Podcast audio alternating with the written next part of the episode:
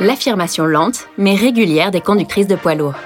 Le monde du transport routier est un univers masculin. Vraiment? Nous avons interrogé deux conductrices de poids lourds sur leur travail, leurs expériences et leurs espoirs pour l'avenir. Vous écoutez Big Story. Truckers Talk. Bienvenue dans Truckers Talk, le podcast qui vous accompagne sur la route. De nombreux métiers sont purement masculins pour des raisons historiques, et le transport routier en fait partie. Mais au cours des dernières années, un nombre croissant de femmes s'installent derrière le volant. Pourquoi cette évolution? Traduit-elle les transformations de la société? S'explique-t-elle par l'exposition médiatique des conductrices ou leur présence sur les médias sociaux? Malgré ces changements, restent-elles confrontées à des difficultés plus importantes en raison des biais genrés?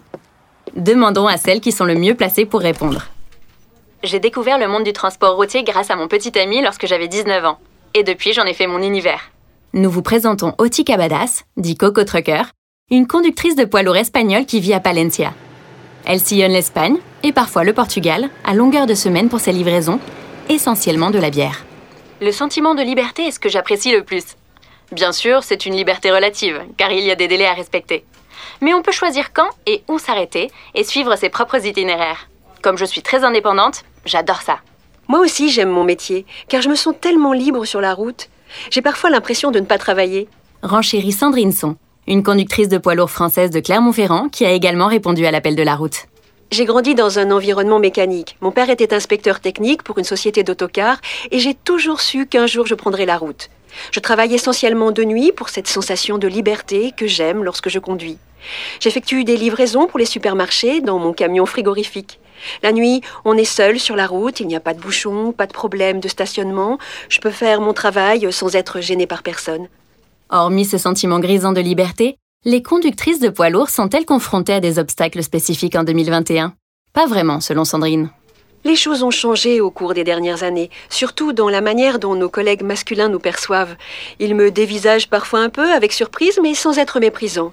Globalement, je reçois plus d'encouragement que de condescendance. Le chauvinisme masculin n'a pas disparu, bien sûr, mais cela ne m'arrête pas. Et j'entends beaucoup de chauffeurs routiers dire qu'il devrait y avoir plus de femmes dans le métier, pour plus de diversité. Il y a effectivement de plus en plus de conductrices de poids lourds, indique Oti. Mais cela ne se voit pas sur la route, car nous ne formons toujours qu'un petit pourcentage. Lorsque l'on s'arrête pour déjeuner, on se retrouve généralement entouré d'hommes. J'ai parfois l'impression d'être une petite fourmi qui déjeune seule, la seule femme présente. Cependant, un nombre croissant de femmes sautent le pas. Alors qu'est-ce qui les encourage à faire ce métier? Pour Sandrine, ce peut être simplement le pouvoir de l'exemple. Autrefois, il était rare de rencontrer une conductrice de poids lourd, mais aujourd'hui, elles sont de plus en plus visibles, que ce soit à la télé, dans les magazines ou sur les médias sociaux, et cela contribue à normaliser la présence des femmes dans ce secteur. Cela montre que tout le monde peut faire ce métier. Des programmes TV, comme Trucker Babes, une émission allemande adaptée dans plusieurs pays, ou la série colombienne Los Briseños, la famille Briseño pour le titre français, qui relate l'histoire d'une jeune femme qui s'érige contre les préjugés de sa famille en devenant conductrice de poids lourd, expose plus que jamais le public à cette réalité. Les médias sociaux jouent également un rôle important. Oti en sait quelque chose. Je partage mes expériences en tant que conductrice de poids lourd sur Facebook et Instagram depuis plusieurs années. J'ai un bon nombre de followers maintenant, mais j'ai commencé en postant simplement un entretien que j'avais donné à un magazine sectoriel. Ensuite, j'ai commencé à partager mon quotidien sur la route et cela a suscité l'intérêt. J'ai aussi créé un groupe de soutien sur WhatsApp avec des collègues féminines qui sont devenues des amies.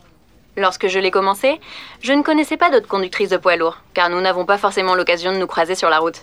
Les médias sociaux multiplient les points de contact.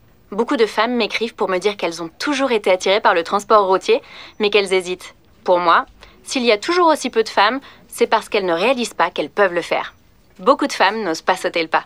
Bien sûr, nous sommes parfois désavantagés par rapport aux hommes sur le plan de la force physique reconnaît Sandrine. Mais nous conduisons et manipulons les marchandises de manière plus douce, avec plus de soin. Nous avons aussi de meilleurs rapports avec les clients. C'est simplement un style différent. C'est également plus une question de confiance que d'aptitude physique, ajoute Oti. Je mesure 1m60. Si je peux le faire, tout le monde le peut. Faire ce métier est simplement une question de vocation. Si je devais donner un conseil aux aspirantes conductrices, ce serait suivez votre passion. Si conduire un poids lourd n'est pas votre véritable vocation, ce métier va être beaucoup plus pénible. Vous passez de longues heures au volant et vous n'êtes pas souvent chez vous. Mais si vous aimez les poids lourds et si c'est vraiment votre passion, foncez. Vous pouvez faire ce métier aussi bien que n'importe qui d'autre.